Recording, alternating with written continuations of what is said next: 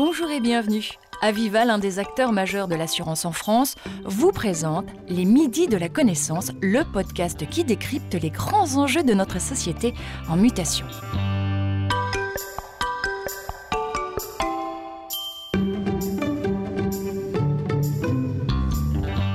Bonjour Stéphane de Freitas. Bonjour. Présentez-vous.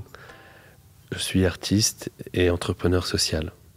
Et basketteur Alors il y a d'autres casquettes euh, qui sont, dans mon armoire, mais, euh, euh, mais pour l'instant j'en porte deux. C'est vraiment artiste, réalisateur, je le mets dans cette famille-là, et entrepreneur social. Quand on pose la question aux entrepreneurs de pourquoi ils se sont lancés, il y a, plusieurs types de motivations. Il y a d'abord ceux qui ont une idée. par exemple, j'ai envie de trouver une alternative plus pratique au taxi, ça donne Uber. Il y a ceux qui se lancent uniquement avec comme moteur une ambition j'ai envie de sortir de la condition de celle qu'étaient mes parents, par exemple. Et, en gros, j'ai envie de gagner beaucoup d'argent et d'être plus libre. Et vous, tel que vous la racontez, votre première motivation, ou en tout cas le déclencheur de tout ce qui s'est passé, c'est quoi ces 5-10 dernières années C'est l'humiliation. Non, c'est vrai. Moi, ma démarche vers la prise de parole, c'est vraiment une blessure narcissique à, l'origine. C'est-à-dire que quand j'ai changé de, milieu social, je venais de banlieue, je me suis retrouvé dans, l'Ouest parisien. On m'a jugé à la manière dont je m'exprimais, avec mes tics de, mec de banlieue. Euh, et donc, euh, ça a été assez violent. C'était à l'adolescence on va dire. On, est encore dans la violence des, propos, de la moquerie de, tout à chacun de cet âge-là, avec un, changement de milieu social. Moi, j'étais euh, issu de l'immigration portugaise, dans un milieu, on va dire, euh, plus, euh, plus homogène. Et donc, il a fallu m'intégrer. Et, surtout, ce qui est intéressant, qu'on a un pied de chaque côté du périph', c'est on s'aperçoit, j'ai pu m'apercevoir un petit peu du, du millefeuille de la société française et de sa fracture aussi, et du fait que quand on est métis, pluriel, différent, qu'on s'exprime pas forcément très bien, on a du mal à interagir euh, déjà de manière générale, mais aussi dans cette société qui elle-même a été en crise sur la liberté d'expression. Et, je me suis dit, euh, euh, voilà, il faut d'abord toi que tu travailles sur la prise de parole, gagne confiance en, moi. Et une fois que s'est passé ça, je me suis dit, mais, mais finalement, peut-être qu'il y a des enjeux aussi sociétaux sur le dialogue. Tel que vous le racontez, c'est quelque chose qui vous est arrivé à quoi 14, 15 ans, quand vous avez été propulsé euh, de la banlieue nord de Paris, j'ai envie de dire à l'approche banlieue ouest, évidemment dans des, dans des milieux extrêmement différents. Comment est-ce que vous avez ressenti cette différence? C'était vraiment lié à la capacité à s'exprimer? Oui, c'est-à-dire, euh, euh, j'en parle souvent, la façon dont on s'habille, mais la façon dont on s'habille quand on sent qu'on est dans un autre environnement social, on s'adapte. La manière dont on s'exprime, on la cheville au corps. C'est notre trajectoire, c'est notre éducation, c'est nos c'est nos influences, ce qu'on regardait comme film, euh, ce qu'on écoutait euh, comme, comme musique, et ça nous forge. Et ensuite, lorsqu'on est jeté dans un autre environnement, et même plus tard, moi je le vois souvent avec parfois des jeunes qui doivent s'insérer dans le milieu professionnel ensuite, bah, il y a tous ces codes qui peuvent s'avérer être des barrières, qui nous frustrent, qui nous emmurent, et quand on est emmuré, euh, bah, on se replie sur soi. Ça reste un marqueur social, plus encore que, l'apparence, que le vêtement, que tout ça? Euh, Je pense que c'est un marqueur social, mais moi je fais pas. Ce que je milite, c'est pas la prise de parole pour euh, apprendre à parler avec une euh, patate chaude dans la bouche ou, ou avoir les bonnes manières, la maîtrise des bonnes manières. C'est pas ça. C'est par voie de conséquence être plus à l'aise à l'oral, avoir euh, l'appétit vient en mangeant quand on prend la parole. Donc on, d'abord on se lance, on voit bien qu'il nous manque des mots. Donc la, fois d'après, on va, on, va, on va surligner des mots, on va sur Google, on essaie d'enrichir le vocabulaire, ça vient comme ça naturellement. Mais c'est d'abord avant tout de réussir à, oser s'affirmer, s'exprimer. Vous reliez ça à des choses qui sont beaucoup plus profondes dans la société française, à des problèmes de, là pour le coup, pas de parole, mais de dialogue. Comment est-ce que vous faites le lien entre les deux? Pour moi, il y, a un vrai mimétisme entre le, fait que le système éducatif français est un système qui a laissé tomber l'oralité. Euh, Jules Ferry, fin du 19e, on sort l'éloquence des programmes scolaires. Une société qui est passée par l'écrit, où la parole était monopolisée par les hussards noirs. On allait à l'école, on prenait des notes, on recopiait, et quand on prenait la parole, c'était pour réciter une poésie au mot près. Et si on nous posait une question sur la bonne réponse, si on s'avérait à dire autre chose que ce que le cours magistral de l'enseignant a dit. On avait une mauvaise note, on était un débile, on mettait le bonnet d'âne, on se prenait euh, des coups de règle sur les doigts. Donc finalement, c'était une société pyramidale, très verticale, sans échange. Et je pense que le système, et à fortiori des sociétés métissées plurielles comme la société française, et on voit bien que les sociétés anglo-saxonnes, qui ont beaucoup plus le système l'oralité, il y, a, moins ces problématiques-là. Alors, il y a toujours du racisme des problématiques, c'est pas la, c'est pas la martingale non plus. Mais si toutefois on passe pas par là, on crée une société qui a des cassures. Et on le voit, la France a quand même traversé une crise sur la liberté d'expression sans précédent au cours de ces 20 dernières années. Et que peut-être, si dès le plus jeune âge, on était habitué à prendre la parole, à dire ce qu'on ressent, mais aussi à être écouté, questionné par les autres et non pas jugé ou moqué, on aurait fait une société euh, peut-être euh, plus prête à, co-construire et, à dialoguer. C'est un problème purement français. En, quoi est-ce qu'on se démarque de aller nos grands voisins ou nos, grands cousins s'ils sont, s'ils sont plus loin? Il y a des pays où ça se passe mieux? Alors, il y a beaucoup de pays dans le monde qui, euh, qui n'ont pas l'oral au cœur de, de, leur programme.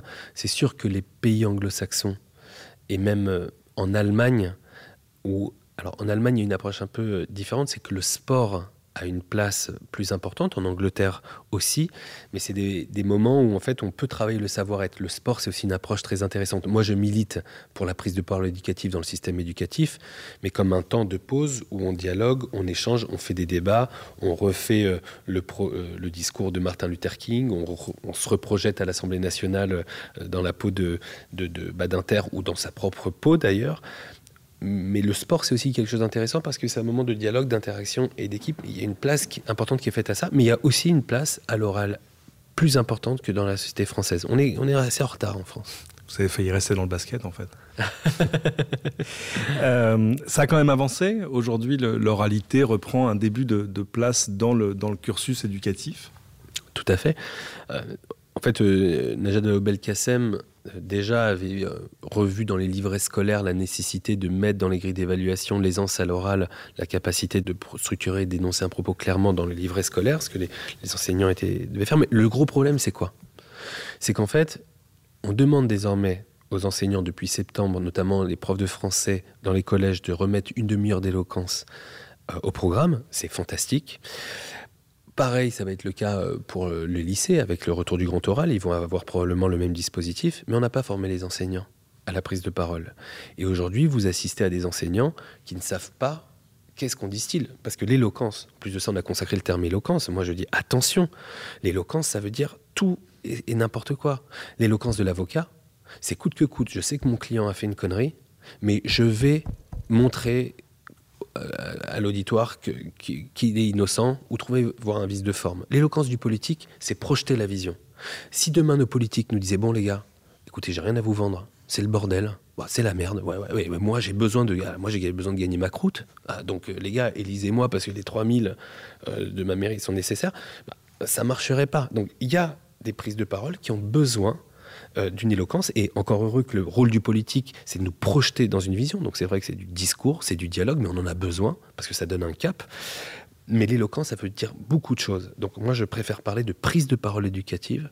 Il faut consacrer la prise de parole éducative pour former les jeunes à réussir à ressentir ce qu'ils ont envie de dire, à structurer ce qu'ils ont envie de dire, et en temps 3, tout simplement à trouver les mots pour le dire. Et c'est quand on trouve cet alignement qu'on est congruent et qu'on gagne confiance en soi et dans les autres. Alors, votre brique à, l'édifice, c'est Eloquentia, lancé en 2012 si mes souvenirs sont bons, des concours d'éloquence. On trouvera un autre mot plus tard, hein, c'est pas grave, il faut que les choses évoluent. Concours de prise de parole. Voilà, qui sont, qui sont partis donc de l'approche banlieue parisienne et qui maintenant sont un peu partout. C'est ça. Euh, l'idée, c'était à Saint-Denis de faire un concours de prise de parole où on peut rapper, slammer, faire des alexandrins. Peu importe la forme, pour peu que les gens s'expriment, et du coup, euh, le concours a essaimé maintenant sur tout le territoire, est devenu le, plus grand concours de prise de parole francophone, et donc euh, un symbole aussi, euh, effectivement. Combien de, personnes sont passées sur scène aujourd'hui?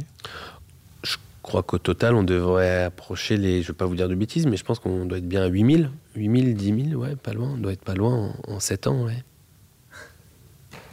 Ouais, 8 ans bientôt. Ouais, pas mal. Intéressant. Qu'est-ce qu'ils en, retirent, j'ai envie de dire, au-delà de, de l'exercice? En fait, euh, sur le concours, il y a deux choses différentes. La formation, c'est une formation à comment on arrive à trouver, euh, à, porter notre voix VOX pour euh, porter notre voix VOIE, on va dire. Punchline.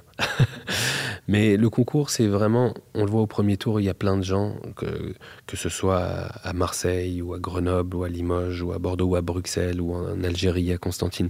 Beaucoup de gens euh, n'y vont s'inscrivent tout simplement pour qu'au premier tour, euh, se lancer, c'est se prouver à soi-même qu'ils sont capables de défendre un propos, d'argumenter. Il y a beaucoup de gens qui le font justement parce que le système éducatif ne l'a pas souvent permis, de se prouver à eux-mêmes qu'ils sont capables de faire un discours et de tenir un auditoire.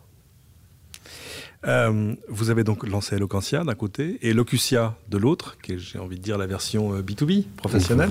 Euh, c'est-à-dire celle qui, elle, va prodiguer ce, genre de conseils, mais plutôt à l'intérieur des entreprises. C'est ça. Là encore, vous enseignez l'éloquence comme une technique ou ça va plus loin que ça? Alors, pour moi, l'éloquence, c'est un effet et c'est une résultante. Je, pense plus formé à la congruence. Euh, c'est-à-dire trouver cet alignement entre, entre qui on est et comment on veut le dire. Euh, l'éloquence, il y a forcément des techniques. Il y a, trois temps. Hein. Il y a vraiment comment on intériorise, on travaille sur qu'est-ce qu'on a envie de dire, comment on le structure. Ça, c'est comment on cadre notre propos. Et le temps 3, c'est la verbalisation. Et sur la verbalisation, il y a plein de petites techniques. Bien poser sa voix, occuper un auditoire, balayer un auditoire avec le regard, comment d'entrée on, capte l'attention par peut-être un petit stratagème qui est euh, d'arriver euh, par, euh, par l'arrière de la salle. Ou, ça, c'est des petits outils, c'est des petites rustines, c'est des petits conseils, mais ça représente que 30% de, du, travail. L'autre, c'est vraiment un, voyage personnel, intime, d'identifier nos craintes, nos peurs, nos complexes. Parce que parfois, on, est complexé, on, a du mal à, à, supporter le regard des autres. Donc, c'est voilà, un voyage personnel, mais qui permet, en tant que manager, dirigeant, chef d'entreprise, bah, de se sentir plus à l'aise et d'embarquer quand on est bien dans ses pompes, quand on est centré. En général, les gens nous suivent plus facilement. En fait, la meilleure technique pour arriver à prendre la parole, c'est de regagner confiance en soi Exactement. Mais c'est pas si simple. C'est pas évident. Euh, mais je pense que vraiment, euh, la meilleure moyen de bosser sa confiance en soi, la première caractéristique qu'on voit chez quelqu'un qui manque de confiance en lui, c'est vraiment c'est souvent soit qui se cache derrière un, masque, une posture. Ça peut être une posture d'ailleurs parfois un peu autoritaire. Ça peut être aussi une posture de comédien. Beaucoup de comédiens à la vie ne sont pas ceux qui sont sur scène, portent le masque. Mais le meilleur moyen de, gagner confiance en soi, c'est de s'habituer à, supporter le regard des autres et à s'exprimer devant les gens.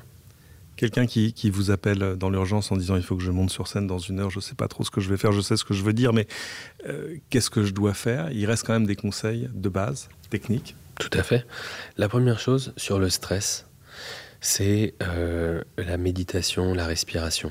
Hein, c'est vraiment les deux. Dans l'urgence, si quelqu'un, on a peu eu le temps de bosser avec lui, le premier conseil que j'ai pu être amené à, donner, c'est euh, de comment on détourne cette émotion-là. C'est une gestion d'une émotion.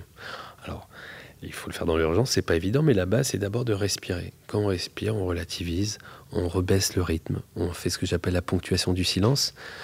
On s'habitue à réciter le discours en mettant une seconde de, pause sur les virgules du discours, deux, deux secondes de pause sur les points du discours. Ça permet de ralentir le rythme, de s'habituer à respirer, à retrouver le propos qu'on a envie de dire, à organiser la syntaxe, la manière de le dire, le choix des mots.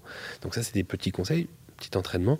Et puis ensuite, s'il s'agit que du stress, c'est de le détourner, c'est-à-dire de, se mater un film, une vidéo, euh, euh, une vidéo de l'humoriste qu'on préfère. C'est bête, c'est bête, mais de se forcer à le faire ou de voir des, des, choses qui détournent euh, l'attention. Et puis il y a le stress des dernières minutes avant de monter sur scène.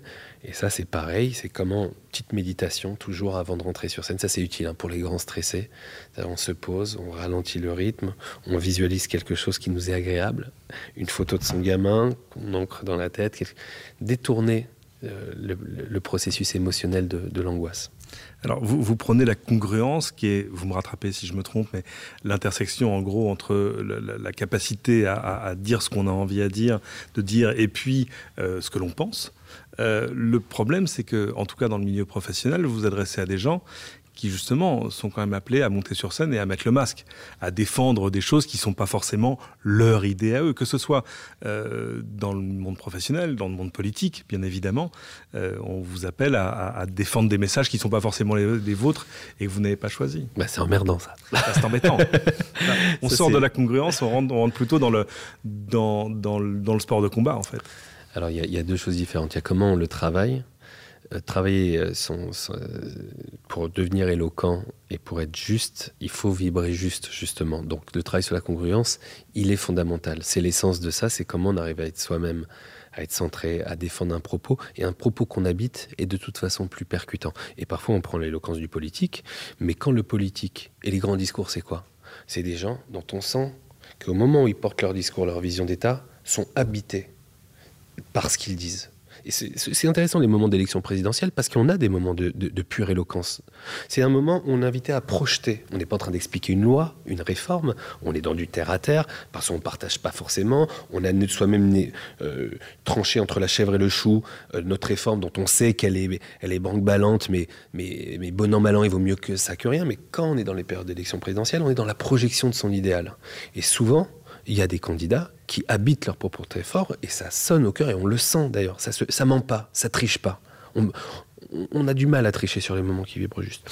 Euh, en entreprise, c'est sûr qu'un dirigeant qui tient un discours devant l'Assemblée générale ou devant des médias et qui a la langue qui fourche ou qui dit quelque chose auquel il pense pas, c'est le chute, c'est la, bourse qui, potentiellement peut chuter. En une journée, vous perdez 10 millions d'euros sur un discours, sur une parole ou sur un mauvais message qui est envoyé. Donc c'est des prises de parole à risque. Un manager, c'est pareil. il peut avoir sa prise de parole un impact. Donc euh, forcément, il y, a, des choses qui se bossent et on ne peut pas forcément tout dire, euh, mais c'est comment, s'il y a un conflit in fine entre nos valeurs et ce que prend la boîte, bon bah on, s'en va à terme. Mais c'est sûr qu'au quotidien, on peut pas forcément être dans l'entièreté de ce qu'on pense, mais dans comment on le formule, comment on explique les choses à ses équipes, comment une vision qui est portée par un dirigeant, ou soi-même si on est dirigeant, comporte, comment on la pose, on la cadre, on l'explique, on la transmet? Ça sont des choses élémentaires et qui sont indispensables en entreprise. On parle beaucoup des, jeunes générations et de ce qu'il faudrait faire pour elles. Pour autant, est-ce que ce, défaut d'éloquence, c'est un, un handicap qui peut se combler à tout âge? À tout âge. Ce qui est sûr en revanche, c'est que plus tôt on s'y prend, mieux c'est. C'est pour ça qu'on adapte actuellement le, porter sa voix dans les maternelles et dans les primaires, c'est qu'on a remarqué que plus les jeunes prennent l'habitude, et ben plus c'est facile plus tard. Euh, on a oublié presque un élément qui n'est pas déclencheur, mais qui était presque multiplicateur, j'ai envie de dire, qui est la sortie du film. Euh, dites-nous en deux mots, et qu'est-ce qui s'est passé L'avant-après du film, c'était quoi? Hmm. Alors, quand Porter sa voix sort, enfin, Porter sa voix, pardon, quand euh, À voix haute sort en, en, novembre 2016, on a un engouement énorme. Il sort sur France 2 à 23h. Pourtant, il y a un buzz énorme autour du film, un engouement colossal autour du film. Et euh, les médias, la télé, euh, tout le monde s'empare du sujet. L'opportunité de ressortir le film au cinéma aussi, ce qui était assez atypique. Et ça a permis, en tout cas, à Eloquentia de se faire connaître. Mais j'ai envie de dire, au-delà de l'association Eloquentia, qui, a été sollicitée par des dizaines d'établissements scolaires en France, ça nous a permis, à moi, à nous, à l'équipe, de faire entendre l'urgence qu'il y avait à, à remettre du, le dialogue, l'oralité, et l'apprentissage du débat dans le système éducatif.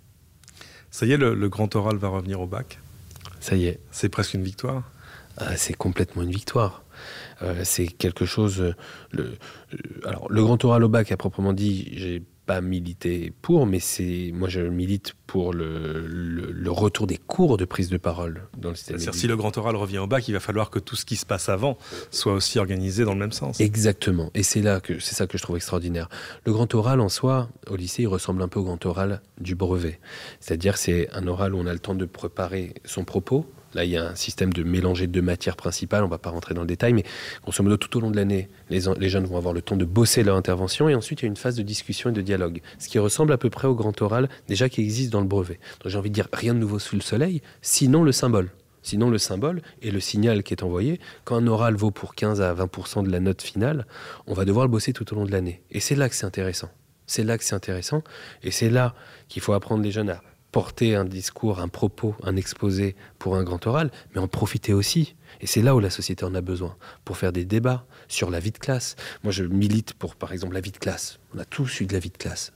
La vie de classe, il faut savoir que les profs ne savent pas qu'est-ce qu'on met dedans. Il y a une directive qui dit il faut, à l'approche des conseils de classe, parler de l'orientation auquel aspirent les jeunes, mais dedans, on pourrait justement parler de la vie de la classe, de la vie de l'établissement scolaire, du harcèlement, des discriminations, de la vie de la société aussi.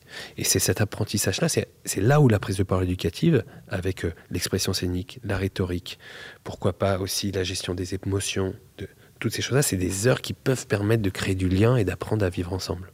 Vous parliez tout à l'heure des, des, comiques, des gens qui font du stand-up, bah, pour le coup des vrais professionnels de la scène, qui eux sont aussi beaucoup dans, la technique et puis qui sont habités par leur texte, parce que souvent ils l'écrivent eux-mêmes. Euh, moi je me souviens de Jerry Seinfeld qui disait euh, euh, que les gens ont deux peurs dans la vie, c'est la mort et, prendre, la parole en public. En clair, son, sa punchline, c'était de dire que lors, lors d'une funéraille, il y en a qui préféreraient être dans le cercueil plutôt que de délivrer le logis. Il y a quand même des gens à qui vous allez demander de prendre la parole et qui vont dire non, ça c'est pas fait pour moi. Il y a quand même des questions de personnalité. C'est-à-dire, est-ce que tout le monde est accessible à, l'éloquence? Il y a un sondage du Parisien qui est sorti il y a trois ans, je crois, qui disait que prendre la parole publique, c'était l'une des trois plus grandes peurs des Français. Euh, donc effectivement, c'est quelque chose qui est euh, très présent. Euh, c'est difficile d'affronter le regard des gens, d'affronter le regard des autres. Donc c'est pour ça que c'est avant tout un voyage personnel. Vous pouvez donner tous les conseils que vous voulez à quelqu'un, les petites rustines, les conseils. Quand il va prendre la parole en public pour la première fois, vous le mettez devant 100 personnes, 200 personnes ou même 10 personnes, on n'est plus nous-mêmes. On adopte une posture, un regard, une façon d'être, une crainte, un ressenti. On, est, on change. Et c'est ça qui est un voyage personnel euh, extraordinaire à réaliser. Est-ce que l'un des écueils pour ceux qui voudraient sauter le pas, c'est justement d'éviter de, tout miser sur la technique. Je dis souvent, la comparaison, ce serait la, drague par rapport à la séduction. Il vaut mieux être dans la séduction parce que c'est quelque chose qu'on qu vit. C'est pas juste des briques de technique qu'on empile pour arriver à un résultat donné. Bah, je pense que je vais reprendre mon, mon parallèle entre l'éloquence et la congruence. Quand on est empoté, mais que la personne en face de vous, vous lui dites je t'aime, mais que ça vient du cœur et des tripes, elle le ressent. Je pense que quand en face de nous, on a un comédien ou une comédienne qui nous dit euh, je t'aime et que ça vient pas des tripes, il y a quelque chose, c'est le même mot, c'est la même personne, c'est le même son, mais ça vibre différemment. Et je pense que le parallèle, il est, il est, tout à fait juste. Est-ce que la limite du coup, c'est pas de se dire qu'apprendre à tout le monde, à une génération entière, à parler, à prendre la parole, c'est pas ça finalement qui vous donne des choses à dire? Alors, il y a une différence dans, dans, les écoles de prise de parole. Il y a les, on va dire, les sophistes c'est-à-dire de, et je pense qu'il y a un grand danger. Attention dans le système éducatif aussi, a pas, et les enseignants aujourd'hui à qui on demande de préparer, de former à l'éloquence, bah, d'être tentés de se dire, bah oui, bah en fait c'est l'art d'apprendre à avoir raison à tous les coups. Attention. Parce qu'en fait, c'est une approche par la technique, par le, le, le, par le, par faire un coup, par la comédie, par le jeu. Et ça, c'est dangereux. Par la rhétorique pure, en fait. Par la rhétorique pure, par des effets rhétoriques, par des jeux de rhétorique. Et là, ça vient fausser le dialogue. Et ça invite pas chacun à se livrer. Et il y a un enjeu, vous le pointez très justement, et c'est quelque chose, je dis attention, parce qu'il ne faut pas tomber dans cet écueil-là. Et ça peut être très dangereux, ça peut être à double tranchant. Donc il faut vraiment rester sur ce que j'appelle la prise de parole éducative, c'est comment on apprend l'individu à se révéler aux autres pour se révéler à soi-même. C'est ce mouvement de créer un lien avec les autres, apprendre à vivre en société, apprendre à s'ouvrir aux autres, que le groupe m'apprenne moi-même à me questionner, dans le respect, l'écoute et la bienveillance, pour que je puisse moi-même me construire avec les autres. Et si c'est pas ce mouvement-là, si on s'apprend à s'armer, à être le plus malin, à être le plus stratégique à travers nos prises de parole, ben en fait, c'est des valeurs qui vont qui iraient complètement à l'encontre de ce qu'on dit. Donc il y a un gros enjeu, il y a une urgence de l'éducation nationale, on parlait, ça va évidemment dans le bon sens, mais attention à ce que idéologiquement, on met derrière la notion d'éloquence. C'est pour ça que la directive est sortie en septembre, elle parle de cours d'éloquence, je dis warning, précisons, parce que c'est ce danger-là qui est derrière, vous avez tout à fait raison. C'est-à-dire l'idée, c'est d'arriver à ne pas reproduire dans le monde réel euh, ce qu'on trouve aujourd'hui sur les réseaux sociaux, où on est plus dans, dans l'école de la punchline, quoi. Exactement. Bien. Exactement. C'est quoi la, prochaine étape pour vous? Alors en ce moment, j'ai. Vous avez un film, une entreprise, une association, enfin vous êtes assez occupé? Là, en ce moment, j'ai lancé une plateforme d'entraide qui s'appelle Indigo. euh, qui est un réseau social que je viens de lancer, qui, qui a été lancé il y a quelques jours. En fait, c'est très simple. Dès que vous avez besoin d'un objet ou d'un service, on vous présente la personne qui est prête à vous le donner gratuitement. Le postulat derrière, euh, qui se cache derrière ça, c'est très simple. C'est euh, on est dans un monde où les 26 personnes les plus riches détiennent autant que la moitié de la planète. Il y a un déséquilibre inédit sur l'accès aux objets et aux services élémentaires. Et pour, euh, si on veut réconcilier la fin du mois et la fin du monde, il y a une attitude très simple, qui est de se dire, si quelqu'un a besoin d'un objet où vous êtes en mesure de lui offrir un service gratos, de recycler un objet pour lui éviter de le consommer, de taper dans son pouvoir d'achat, on réconcilie la fin du mois et la fin du monde. Donc vous allez sur Indigo et vous allez voir, il y a des, il y a des milliers de gens, on est, on est lancé depuis un mois, il y, a, il y a plus de 60 000 personnes qui offrent des objets, recyclent des objets, des services, des télés, des téléphones, des tables, des, micros, il y, a, tout. Mais l'idée, c'est de se dire, voilà, il faut qu'on réinvente des manières d'avoir accès aux objets, aux services élémentaires pour tout un tas de gens qui, euh, qui, qui n'ont pas les moyens. Et au passage aussi de, de prendre des habitudes de recyclage. C'est intéressant parce que ça s'éloigne évidemment de, ce dont on parlait auparavant, de, votre militantisme pour la, prise de parole. Ça veut dire qu'avant tout, vous êtes entrepreneur social? Oui, c'est ça en fait. Et je pense que euh, je pense qu'il y a deux grandes choses, moi, auxquelles je crois. C'est que pour co-construire le monde de demain, il faudrait apprendre à dialoguer dans ce monde à voix multiples. C'est le B à bas. Mais le deuxième chose absurde de nos sociétés, c'est que vivre dans un monde en pyramide, avec un capitalisme qui a déséquilibré les richesses de manière folle, et on ne peut pas trouver d'harmonie quand 26 personnes détiennent autant que trois continents. C'est impossible. Donc pour moi, c'est vrai que c'est les deux sujets, ça, va être les deux grandes causes à laquelle je, qui sont complémentaires. Et in fine, vous aviez raison, c'est très politique ce qu'il y a derrière Eloquentia et derrière Indigo aussi. C'est de se dire que si on veut refaire société, il faut qu'on réapprenne à dialoguer pour aussi trouver un idéal commun et répartir nos richesses pour faire une société plus harmonieuse. Merci beaucoup Stéphane de Freitas. Merci à vous. Merci beaucoup. Merci pour votre écoute et à très bientôt pour un nouvel épisode des Midis de la Connaissance avec l'assureur Aviva.